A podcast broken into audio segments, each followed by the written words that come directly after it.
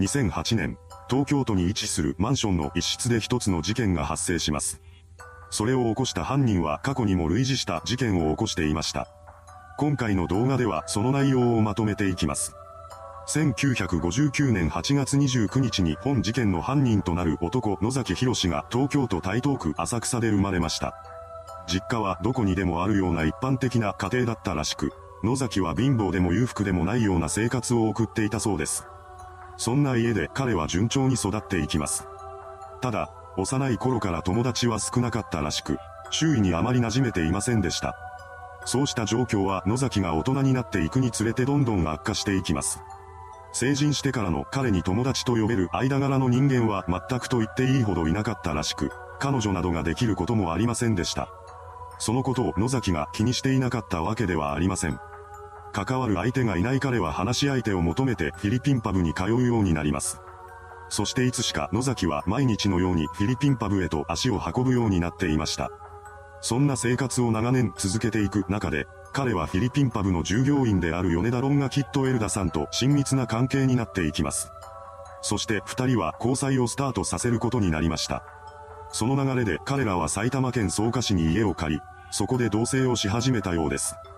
最初は関係も良好だった二人ですが、共に過ごす時間を重ねる中で徐々に行き違いが起こるようになります。そうなってからのエルダさんはたびたび野崎に対して冷たい態度を取るようになっていきました。短気な性格だった野崎はその状況を我慢することができなかったようです。1999年4月22日、エルダさんの態度に激怒した野崎は布団の端を彼女の首に強く押し付け、息ができないようにしてしまいます。暴れるエルダさんを押さえつけるようにして野崎は彼女の首を圧迫し続けました。その状態が数分続いたことで、エルダさんは窒息死してしまったのです。彼女の死を確認した野崎は証拠隠滅に動き出します。彼は4月下旬から5月上旬にかけて、エルダさんの遺体を解体していきました。そうしてバラバラになった遺体を野崎はマンションから運び出します。彼はレンタカーを使って横浜市内の運河など数カ所を行き来し、次々とバラバラになった遺体を捨てていったのです。これによって遺体はどこかに流れてしまいました。それ以降、エルダさんは行方不明者という扱いになっていたようです。そんな中、同年9月に野崎は警察に逮捕されることとなります。ただ、この時点でエルダさんの殺害は発覚していませんでした。野崎の逮捕容疑は全く別のもので、罪状は横領だったそうです。すでに遺体を処理していたこともあり、彼はそれほど焦っていませんでした。しかし、横領事件の捜査を進める中で警察が野崎とエルダさんの関係に気がついてしまいます。当時行方不明者扱いだったエルダさんの交際相手が彼だと気づいたことで、捜査員は野崎の余罪を疑い始めました。そして彼が料金を踏み倒したまま乗っていたレンタカーの中を調べたところ、そこから人骨の一部が発見されます。どうやらまだ全ての遺体を捨てきっていなかったようです。これが決定打となり、野崎はエルダさん殺害の容疑者となります。捜査員は彼に対する取り調べを開始しました。すると野崎は次のように語り出したそうです。エルダを自宅に連れて行ったら、翌朝死亡していた。遺体をバラバラにしたのは彼女への弔いのためだ。とても話の筋が通っているようには思えませんが、彼が殺害を実行したという客観的な証拠はありませんでした。その後警察が遺体の捜索を行ったそうなのですが、見つかったのは歯や毛髪のみだったそうです。野崎本人が殺害を否定していたことや犯行動機が不明だったことなどから殺人での立件は見送られることとなってしまいました。結局、この時は遺体損壊及び遺体遺棄のみでの立件となったそうです。それらの罪に問われた野崎は裁判を通じて懲役3年6ヶ月の実刑判決を受けています。これによって彼は刑務所に服役することとなりました。次に野崎が塀の外へと出てきたのは2003年7月5日のことだったようです。満期で出所した彼は殺人犯でありながら再び一般社会に戻っています。そしてまたもやフィリピンパブに入り浸るようになりました。その中で野崎は2007年8月頃に上野のフィリピンパブで働いていた女性との出会いを果たしています。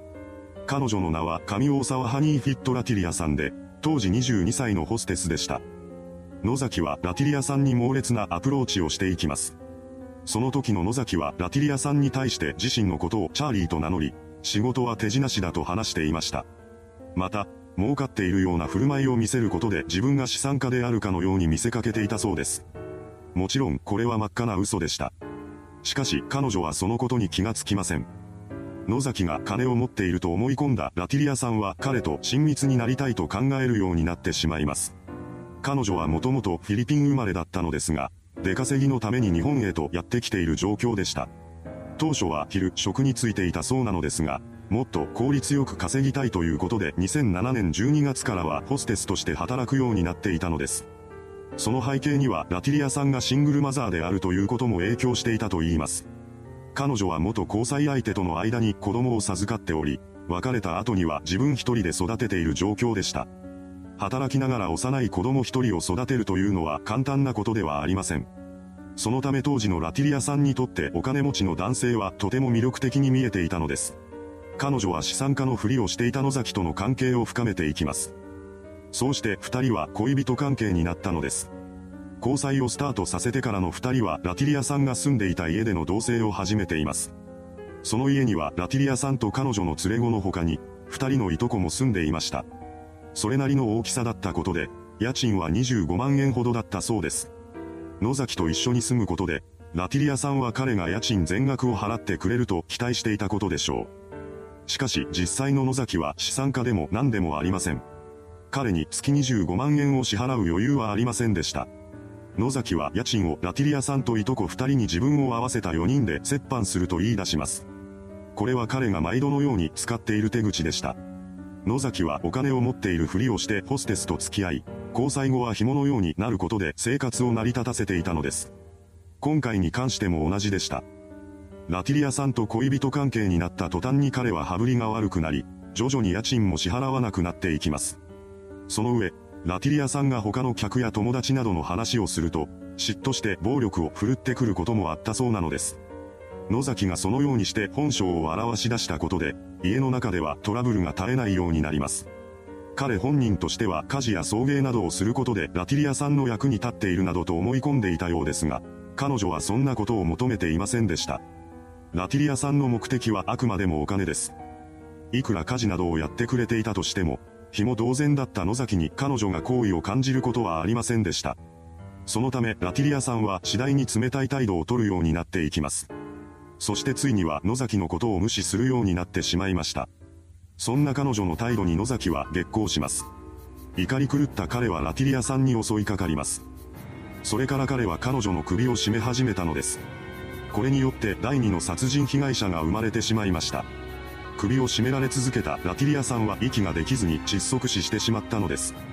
殺害後の野崎は9年前の事件と同じように包丁を使ってラティリアさんの遺体をバラバラにしていきます。そんな中、ラティリアさんの勤務先だったフィリピンパブは出勤時間になっても彼女が姿を現さないことを不審に思っていました。そこで従業員がラティリアさんと同居するいとこに確認の連絡を取ったようです。その連絡を受けたいとこは午後8時頃にマンションの部屋へと向かいました。そうして彼女が玄関のドアを開けると、そこには血たまりが広がっていたのです。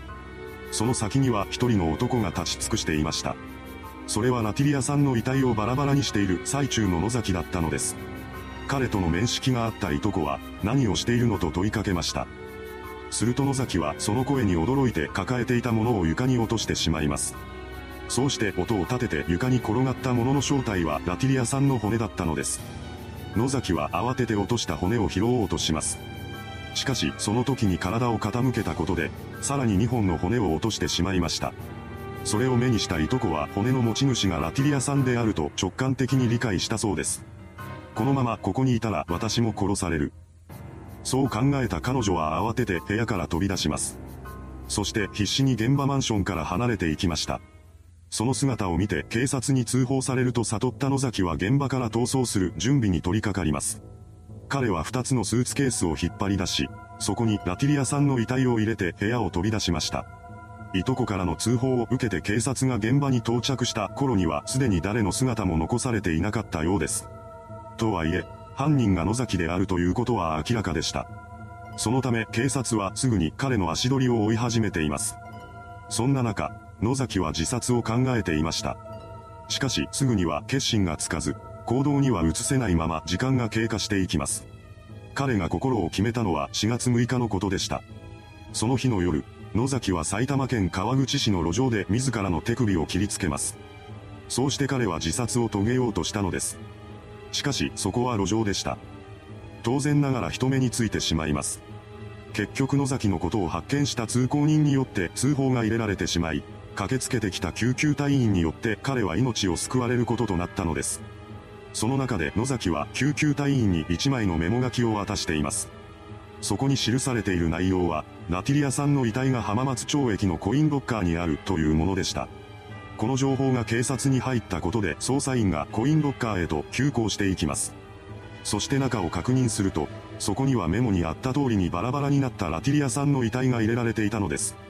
これを受けた警察は野崎を死体損壊の容疑で逮捕しています。それから事件に関する取り調べが始まりました。これによって事件当時の状況が次々と明らかになっていきます。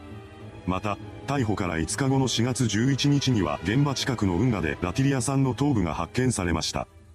その後、東京地検は過去に立件できなかった1999年の事件でも野崎のことを殺人容疑で起訴しています。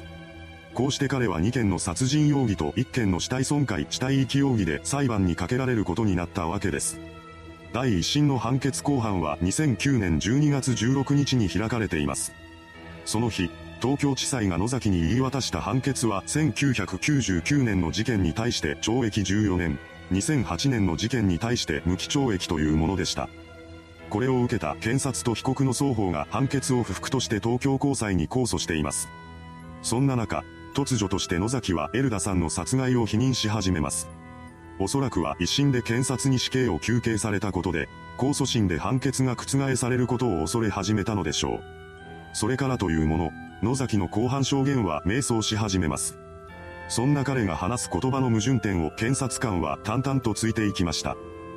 そうした追及によって言い返せなくなった野崎はそれ以上否認をし続けるのを諦め、最後にはエルダさんの殺害も再び認めたようです。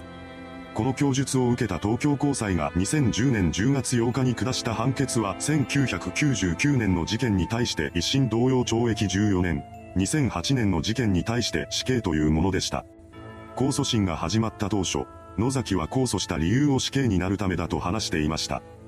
そのため控訴審で死刑が言い渡されたことによって彼の思いは遂げられたことになります。それなのにもかかわらず、なぜか彼は死刑判決を不服として最高裁に上告しました。どんな言葉を並べたとしても、結局は死刑を恐れていたのです。しかし、事件から4年後の2012年には上告が棄却される決定がなされました。これによって死刑と懲役14年の刑が確定したのです。通常、刑は重いものから執行される決まりになっています。つまり、本件に関しては死刑が優先される形となりました。それから野崎は死刑執行を待つ日々を送ることとなります。ですがなかなか刑は執行されず、彼は事件から10年後の2018年を生きたまま迎えることとなりました。その年に野崎は腎機能の悪化を理由に人工透析を受けることとなります。それからも彼の体調が回復することはなく、2年後の2020年11月には血流が滞るようになったそうです。そして1ヶ月後の12月12日深夜に野崎の意識がなくなり、翌日の午前0時42分に東京拘置所で死亡しました。死因は慢性腎不全で、年齢は61歳だったそうです。いかがでしたでしょうか ?2 件の殺人を起こした犯人、当初1件目の殺人に関しては未解決となっていましたが、第2の事件が発覚した流れで解決に向かうこととなりました。そうしてどちらの事件に関しても犯人は罪に問われることとなったわけですが、最後には罪を償わないまま病死してしまったのです。それではご視聴ありがとうございました。